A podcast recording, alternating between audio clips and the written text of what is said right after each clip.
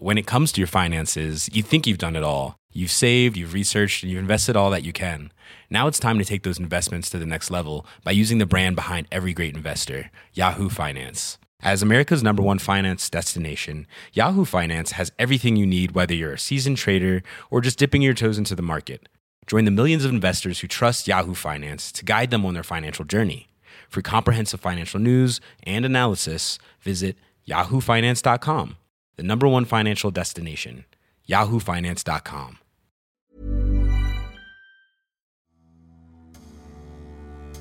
Éphémère champion du monde des poids lourds à la fin des années 70, Ken Norton reste surtout célèbre pour ses trois combats contre Mohamed Ali. Lors du premier, il s'impose, fracturant au passage la mâchoire de The Greatest. L'épisode le plus fameux d'une carrière surtout marquée par de grandes frustrations. Norton est-il passé à côté de la légende?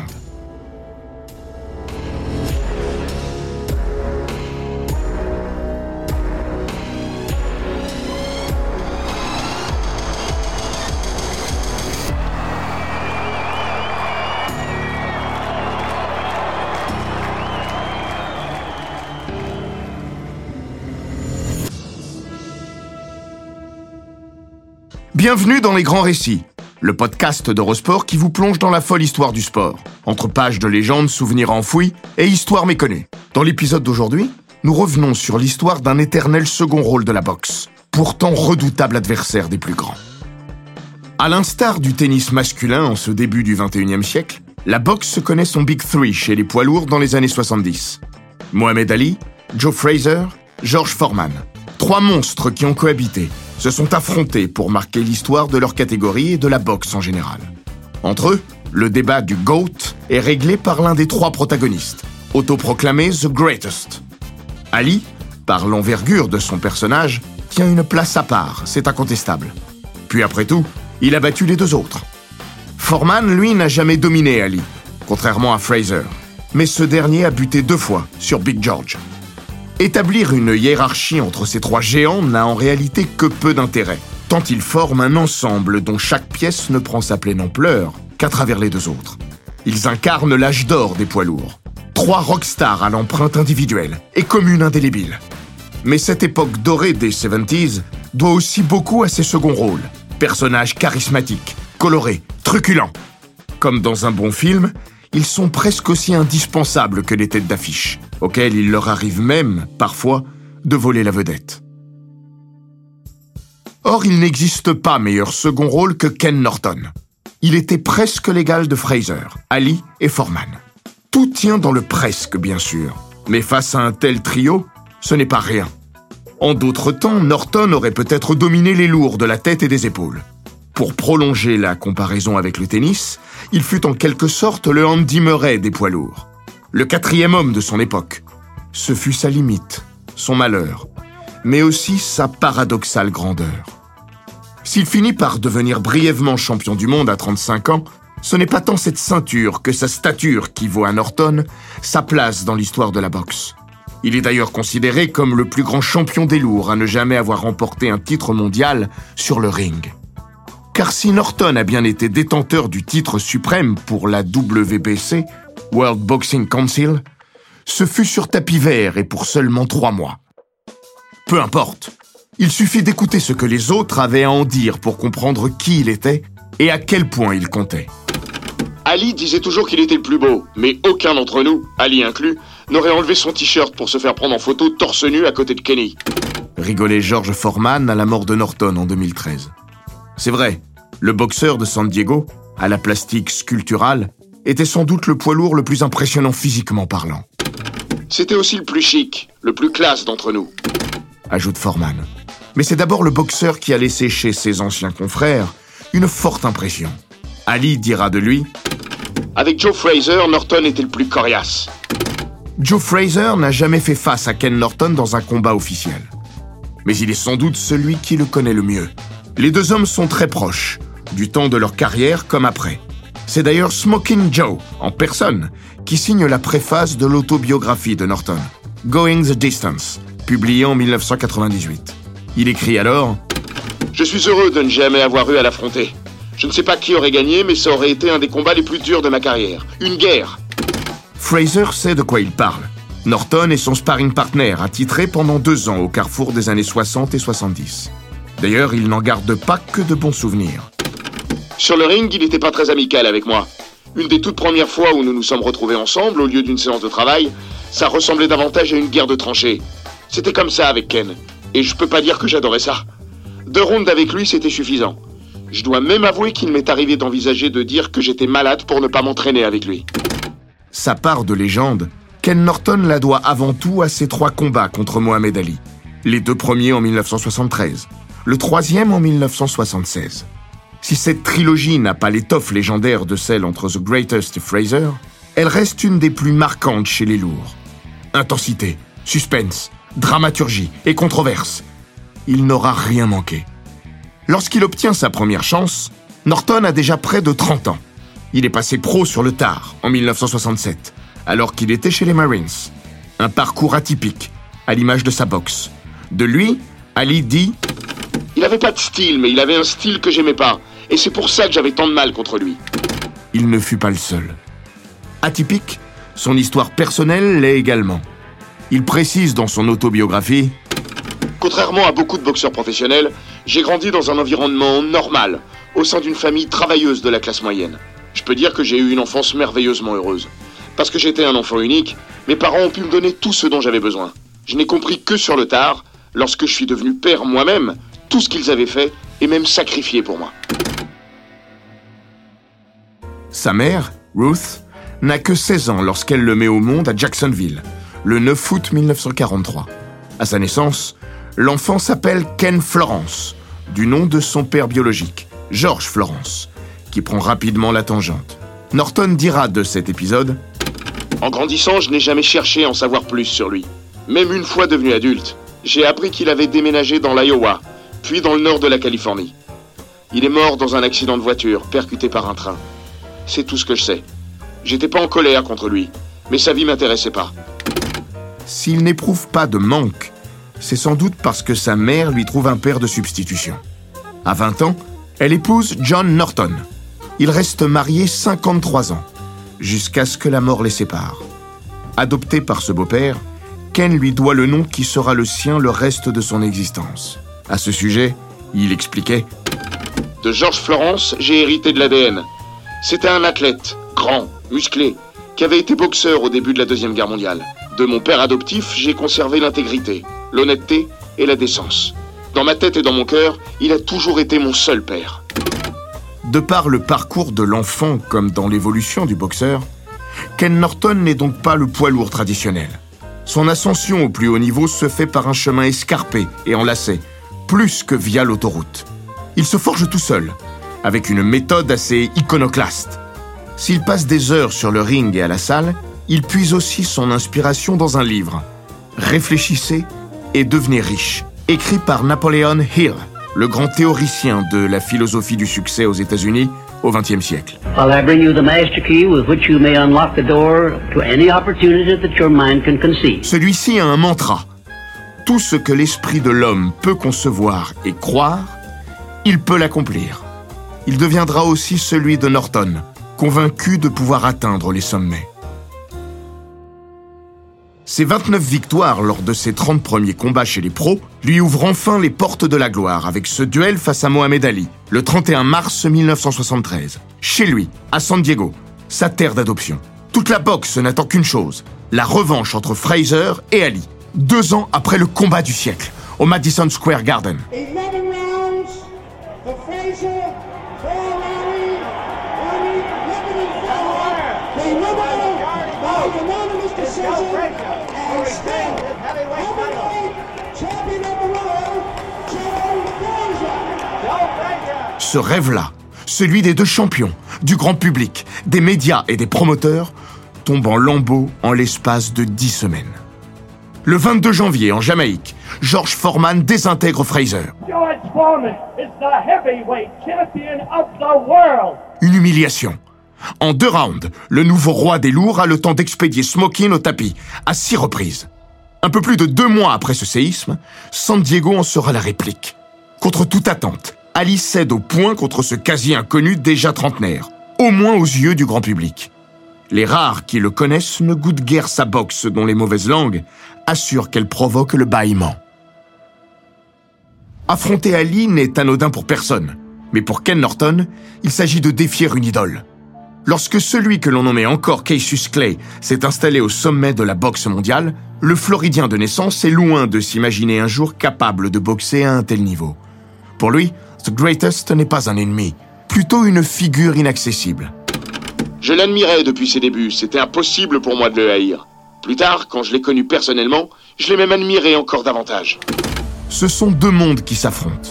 Norton grimpe sur le ring de San Diego avec son entraîneur et son préparateur physique, qui lui sert aussi de médecin dans son coin.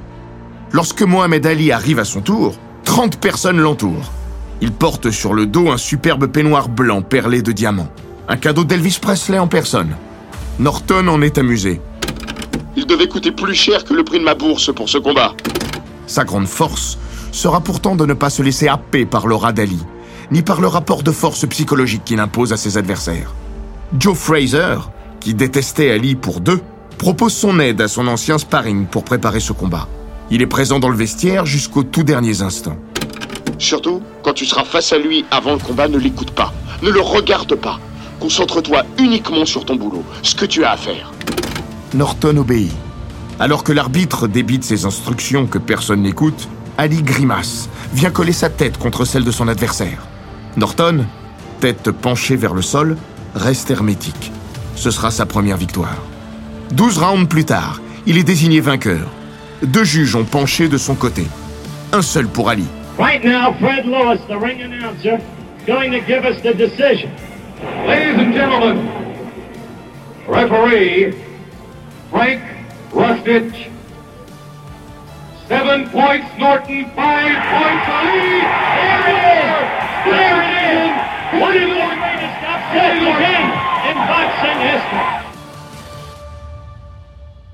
Norton touche la star dans son orgueil, mais aussi dans sa chair. Ou ses os, plutôt. Dans les derniers instants du premier round, un large crochet du droit atteint The Greatest à la face. Dans le feu de l'action, elle passe presque inaperçue. Ali avouera pourtant J'ai ressenti une douleur épouvantable. Après ça, j'étais comme paralysé. J'avais des milliers de fourmis dans le corps. Des radios à l'hôpital révèlent une double fracture de la mâchoire. Malgré tout, Ali tient les distances. Il boxe une heure avec une mâchoire en miettes. Angelo Dundee, son manager, veut jeter l'éponge. Son poulain l'en dissuade. Après le combat, Dundee raconte À la fin du premier round, il m'a dit Elle est cassée. Je lui ai dit Mohamed, on arrête. Tu peux pas combattre avec une mâchoire cassée. Mais il a rien voulu savoir. C'est un être humain extrêmement courageux. Quand vous avez la mâchoire fracturée, le simple fait d'envoyer un coup fait mal. Alors quand vous le recevez, Ferdi Pacheco, le médecin et préparateur du champion, explique que sa mâchoire était fragilisée par l'absence de trois dents retirées quelques années auparavant et jamais remplacées. En dépit de la défaite, il sort presque grandi. À moins qu'il ne s'agisse là d'une énième manœuvre destinée à glorifier la légende d'Ali. Ken Norton est convaincu que tout ceci relève de la fable. S'il a bien brisé sa mâchoire, il doute que cet incident soit survenu si tôt dans le combat. Selon lui, c'est à la fin du 11e round qu'il faut situer cet instant clé. Dans son autobiographie, Norton écrit si j'avais brisé sa mâchoire au premier round, il n'aurait pas pu supporter la douleur provoquée par tous les coups reçus au menton. Beaucoup de docteurs me l'ont confirmé. Je ne veux pas diminuer ses mérites, mais cette rumeur a été montée par son entourage. Angelo Dundee jurera jusqu'à la fin de ses jours que j'ai brisé sa mâchoire au premier round. J'adore Angelo, hein. C'est un des gars les plus respectables dans notre milieu. Mais il se trompe. Les légendes ont besoin d'être embellies. Il fallait prouver qu'Ali était dur comme de l'acier. Et pas de doute, il était dur au mal. Un combattant capable d'endurer de terribles souffrances. Mais c'est un être humain. Les radios ont montré un trait de fracture sur près d'un centimètre. Personne ne peut boxer une dizaine de rounds comme ça. Pour donner du crédit à son propos, Norton rappelle que Ferdi Pacheco lui-même a assuré pendant le combat qu'Ali n'avait pas de problème particulier. Il était aux côtés de Howard Cosell, le fameux commentateur d'ABC. Norton s'interroge. Si Ferdi avait cru que Mohamed n'avait plus de mâchoire au bout de trois minutes, vous ne pensez pas qu'il serait intervenu? Mais le vainqueur ne s'est jamais fait d'illusions. Le problème, quand vous battez une légende vivante, c'est que votre parole ne vaut pas grand-chose face à cette légende. Il a raison.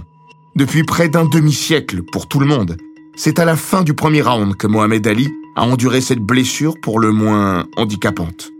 Quoi qu'il en soit, Ken Norton sera désormais, pour toujours, l'homme qui a brisé la mâchoire d'Ali. Peu importe quand. À sa mort en 2013, c'est ainsi, bien plus qu'en tant qu'éphémère champion du monde des lourds, qu'il est présenté. C'est son fait de gloire, sa part d'éternité. Au-delà des circonstances, sa victoire constitue une surprise phénoménale. Ken Norton entre de plein pied dans le heavyweight circus, en devenant le deuxième homme à battre Mohamed Ali. Il sera aussi le dernier à le dompter alors qu'il est au sommet de son expression.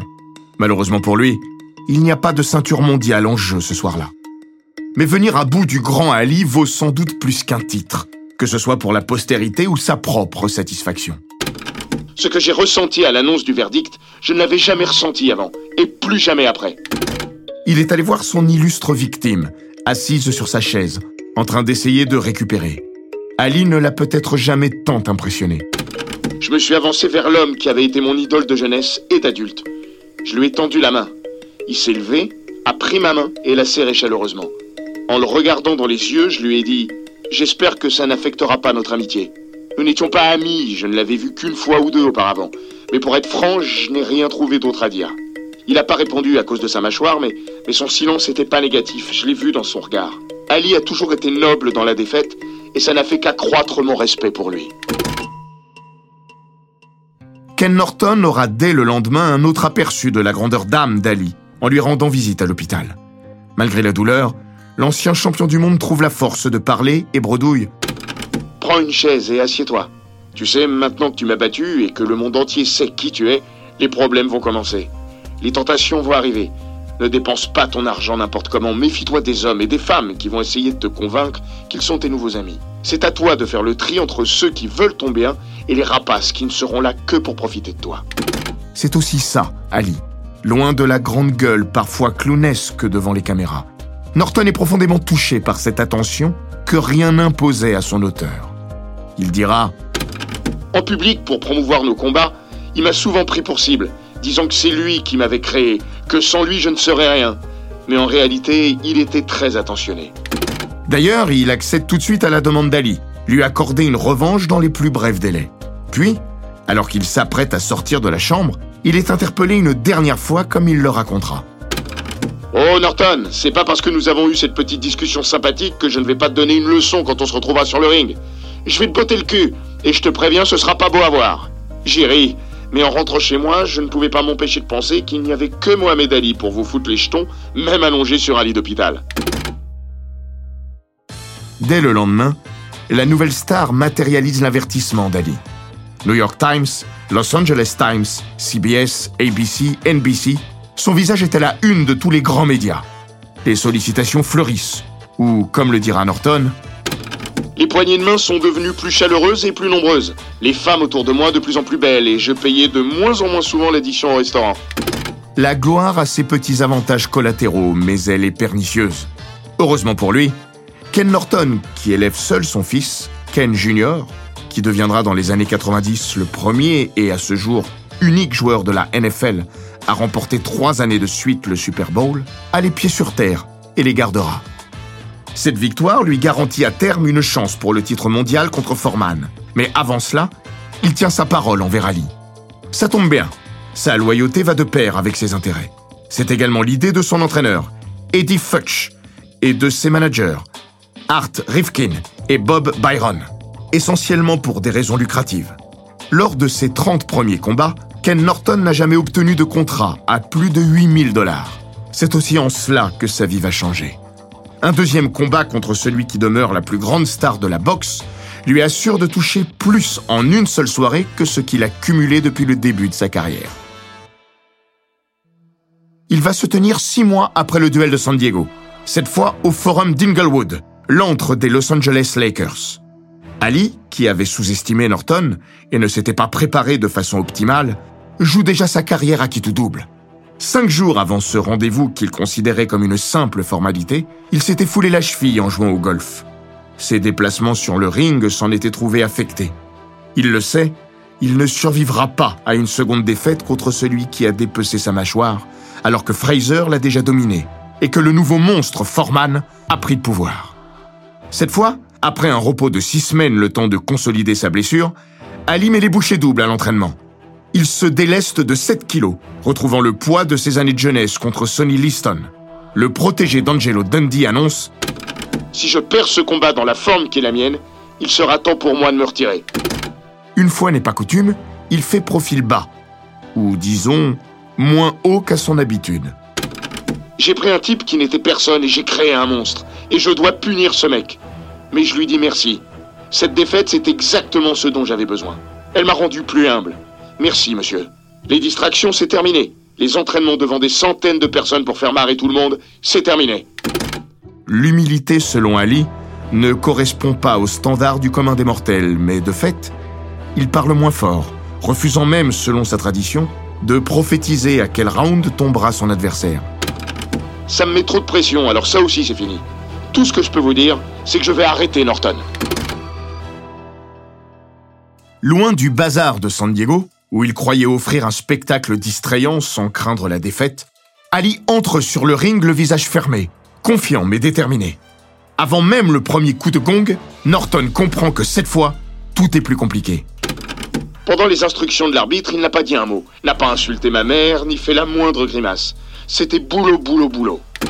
Si de leur trilogie commune, le premier combat pour la victoire de Norton est l'histoire de la mâchoire, et le troisième en raison de la controverse qui l'accompagnera demeure les plus célèbres, ce deuxième opus est sans aucun doute le plus beau. 12 rounds intenses, avec en point culminant une dernière reprise où les deux hommes, conscients de se tenir dans un mouchoir de poche, donnent tout ce qu'il leur reste d'énergie. Bien plus mobile que lors de l'acte 1, Ali virevolte et domine les quatre premières reprises, avant que Norton n'équilibre les débats, au point de se montrer supérieur dans la seconde moitié du combat. Good uppercut by Norton. Le- right left combination. Norton. Norton coming on. Ali gets him with a good left hook inside. A furious exchange. A left hand on the forehead of Ali. Good uppercut by Norton. Slashing right hand. Left. Another uppercut. Yeah. Ali's hurt. Lors des trois dernières minutes, féroce, chacun prend le dessus à tour de rôle. Mais Ali insiste plus encore que son rival. La décision confirme à quel point l'écart entre les deux champions est mince. À l'époque, les juges ne décomptent pas en points, mais en nombre de rounds. Le premier donne l'avantage à Ali. 6, 5, 1. Le deuxième à Norton. 6, 5, 1. Le troisième, Ali. 7, 5. 7 to 5 to the winner. Split The Greatest a eu chaud, mais il peut chasser ses menaces de retraite. Pour Ken Norton, c'est une déception, mais aussi une confirmation. Sa victoire à San Diego n'était pas le fruit du hasard. Contre un Ali cette fois à son meilleur niveau, il a rendu coup pour coup. Et en dépit de la défaite, cette revanche a crédibilisé son statut. Il a sa place parmi les grands de la catégorie. Lorsqu'il remonte sur le ring, six mois plus tard, c'est avec le titre unifié des lourds en jeu contre George Foreman. Après la Jamaïque, Foreman Fraser, et avant le Zaïre, Foreman Ali, Don King a déniché un nouveau et lucratif terrain de jeu, le Venezuela. C'est là, à Caracas, dans le flambant neuf El Poliedro, le nouveau stade de Caracas, que Norton subit la plus terrible correction de sa carrière. Après un premier round très équilibré, Foreman délivre un terrifiant uppercut du droit qui fait décoller son challenger dans les cordes. Sans elle, il aurait peut-être volé jusqu'à Porto Rico.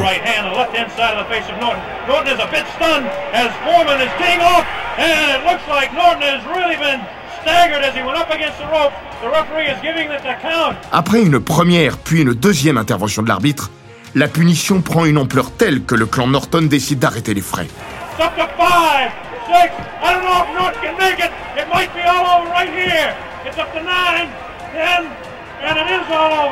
Les conseils de Mohamed Ali, consultant pour ABC mais plus occupé à beugler des consignes à son ancien double adversaire qu'à offrir ses analyses aux téléspectateurs américains, n'auront pas suffi.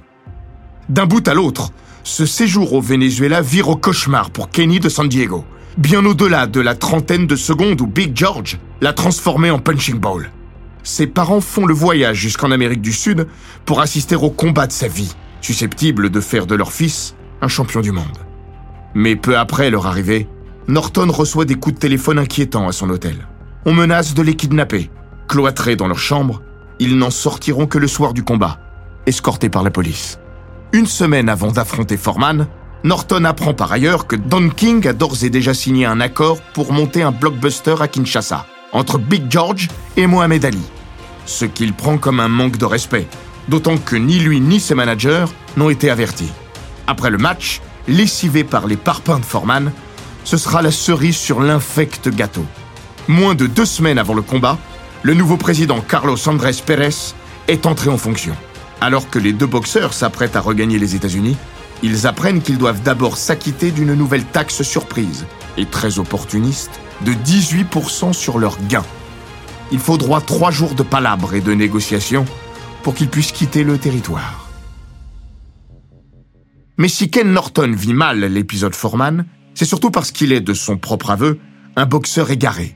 Après son deuxième combat contre Ali, il perd son entraîneur, Eddie Futch, parti rejoindre Fraser après la mort de Yank Durham. Futch se dit prêt à travailler pour les deux boxeurs, mais Bob Byron y voit un conflit d'intérêts et limoge Futch. Ce dernier était le mentor de Norton, l'homme qui avait fait de lui le combattant qu'il est devenu.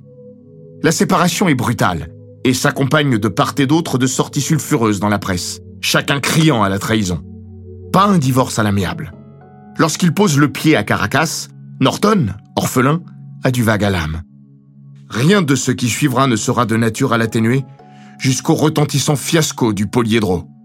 Il avouera par la suite Après ma défaite des mains de Foreman, je me suis posé énormément de questions. Est-ce que je voulais encore boxer?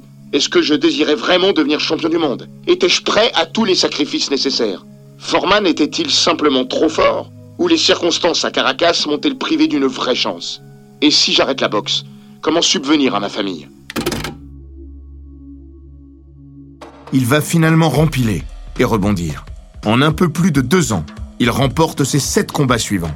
Tous avant la limite. La plus convaincante contre Jerry Quarry.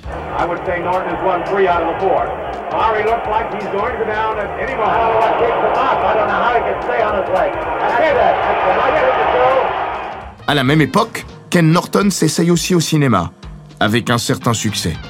Dans le rôle d'un esclave, sa prestation impressionne aux côtés de James Mason et Susan George dans Mandigo de Richard Fleischer, même si le film est éreinté pour sa violence et sa radicalité. Un an plus tard, son manque de flair va lui coûter cher. Il décline un rôle qui aurait pu lui apporter une fortune et une popularité supérieures à celles générées par sa carrière de boxeur. Celui du rival de Sylvester Stallone dans Rocky, Apollo Creed. Mais il n'était pas prêt à délaisser trop longtemps les rings pour les plateaux. Quand Rocky sort sur les écrans en 1976, Norton prépare comme un acharné la belle contre Mohamed Ali, trois ans après leur deuxième confrontation. Entre-temps, The Greatest est officiellement redevenu le plus grand, en domptant avec courage et malice le présumé invincible Foreman. Il a également bouclé sa trilogie contre son pire ennemi, Joe Fraser, qu'il bat à deux reprises au Garden, puis à Manille. Au total, il a défendu son titre avec succès à sept reprises. À 34 ans, Ali est au sommet de sa gloire et de sa popularité. Il n'a jamais été aussi grand quand Norton se présente à nouveau sur son chemin. Verbalement aussi, il est redevenu Ali. Le ton a changé depuis la revanche d'Inglewood. Lors de la traditionnelle pesée, il bugle autant qu'il le peut, annonce que Norton ira au tapis dès la cinquième reprise. Il provoque son adversaire, ironise sur sa piètre carrière d'acteur et connaissant son côté superstitieux exacerbé, lui fait parvenir un chat noir. En cette année de bicentenaire de l'indépendance des États-Unis, Don King veut une scène à la hauteur du combat de l'année. Il opte pour le Yankee Stadium, fraîchement rénové. Jadis temple de la boxe et notamment des plus grandes victoires de Joe Louis, l'antre new-yorkaise n'avait plus été utilisée pour un duel pugilistique depuis 1959. Mais l'affaire tourne au fiasco, en raison de la grève de la police de Big Apple. Les syndicats vont utiliser ce combat pour manifester leur mécontentement. Ils refusent d'assurer la sécurité, obligeant King à se limiter à 30 000 spectateurs au lieu des 60 000 prévus. Les voitures de police se massent devant le stade, provoquant de gigantesques embouteillages. Même la limousine de Mohamed Ali se retrouve bloquée. Le champion du monde n'atteint le parking que 45 minutes avant de monter sur le ring. Le parterre de stars témoigne en tout cas de l'ampleur du rendez-vous. Joe Louis est là, bien sûr. Jimmy Connors, Ilina Staz, Barry White, Joe DiMaggio, Donald Sutherland, Telly Savalas, Frank Sinatra et même Jean-Paul Belmondo. Aussi indécis que les deux premiers, ce troisième Ali Norton n'atteindra toutefois pas les sommets de leurs deux précédentes confrontations. Le magazine Sports Illustrated le classe pourtant au 23e rang des plus grands combats de tous les temps, sans doute davantage pour le contexte et son dénouement que sa qualité pure. Flirtant avec le quintal, Ali paraît loin de sa meilleure forme. Il danse de temps à autre, mais le papillon a des airs de pachyderme. Norton, lui, semble pris par l'enjeu. Malgré tout, il est le plus convaincant des deux. Alors, quand la décision tombe au terme des 15 rounds, désignant Ali vainqueur à l'unanimité, le Yankee Stadium gronde de colère.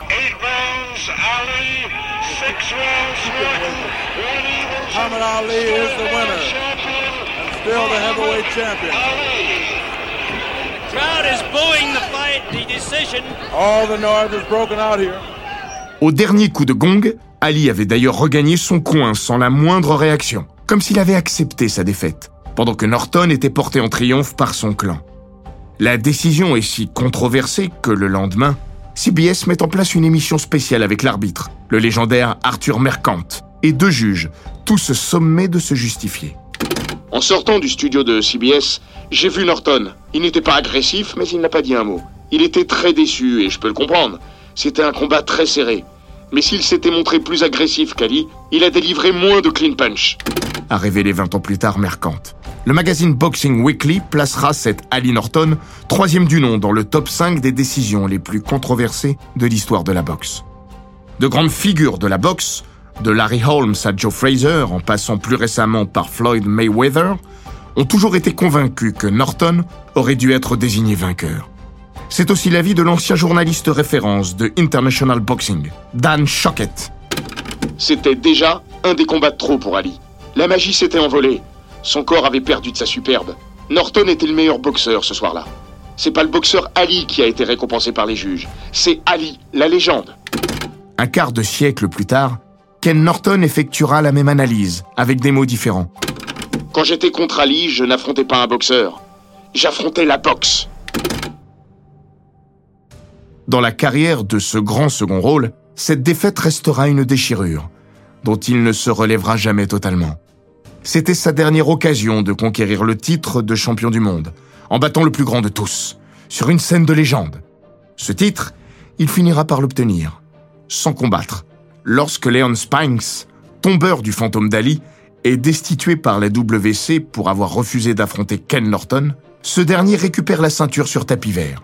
Le 29 mars 1978, à 34 ans, le voilà enfin champion du monde des lourds. C'était le rêve de ma vie, mais je n'étais qu'un champion de papier. Regrettera-t-il. Il ne le restera que trois mois. Sa première défense de titre sera aussi la dernière. Norton s'incline au point contre Larry Holmes, dans un combat entre l'ancien sparring de Frazier et l'ancien sparring d'Ali. De ces 15 rounds, ne subsiste au fond que le dernier, un des plus extraordinaires de toute l'histoire.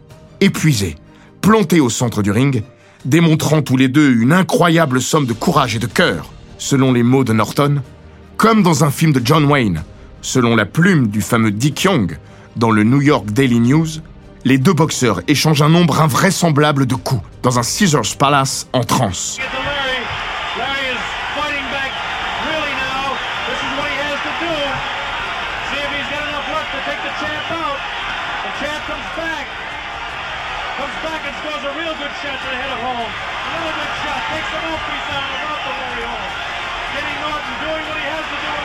Le verdict témoigne de la nature de ce choc acharné.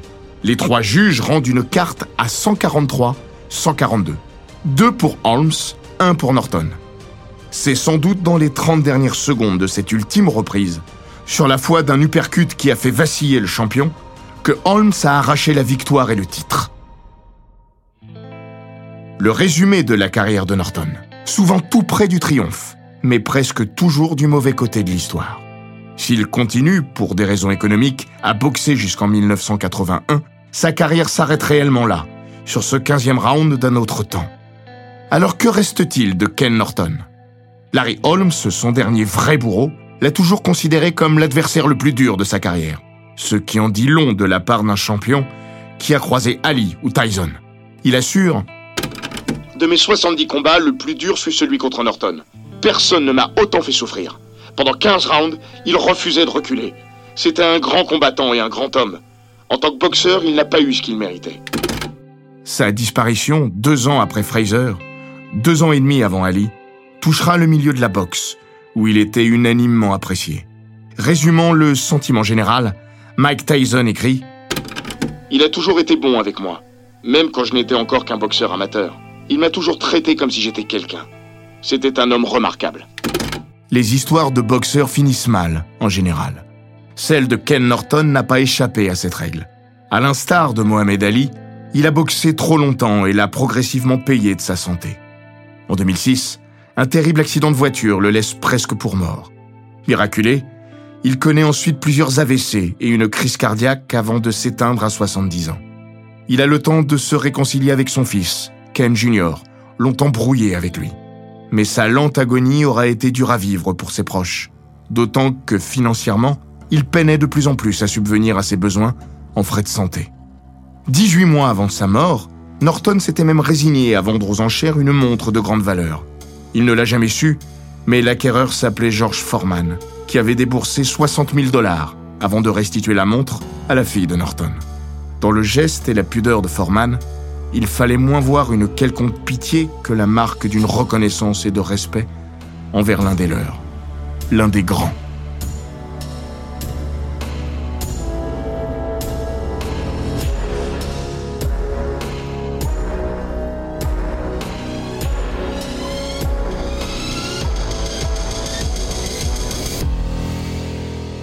Cet épisode des grands récits d'Eurosport a été écrit par Laurent Vergne.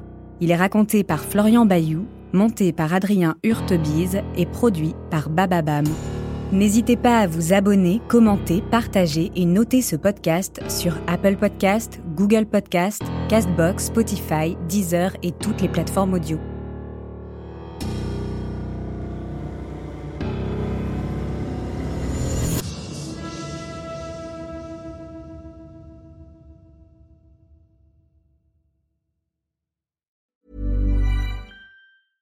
When it comes to your finances, you think you've done it all. You've saved, you've researched, and you've invested all that you can.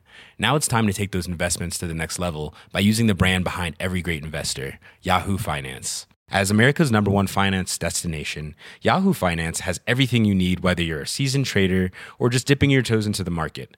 Join the millions of investors who trust Yahoo Finance to guide them on their financial journey. For comprehensive financial news and analysis, visit yahoofinance.com the number one financial destination, yahoofinance.com.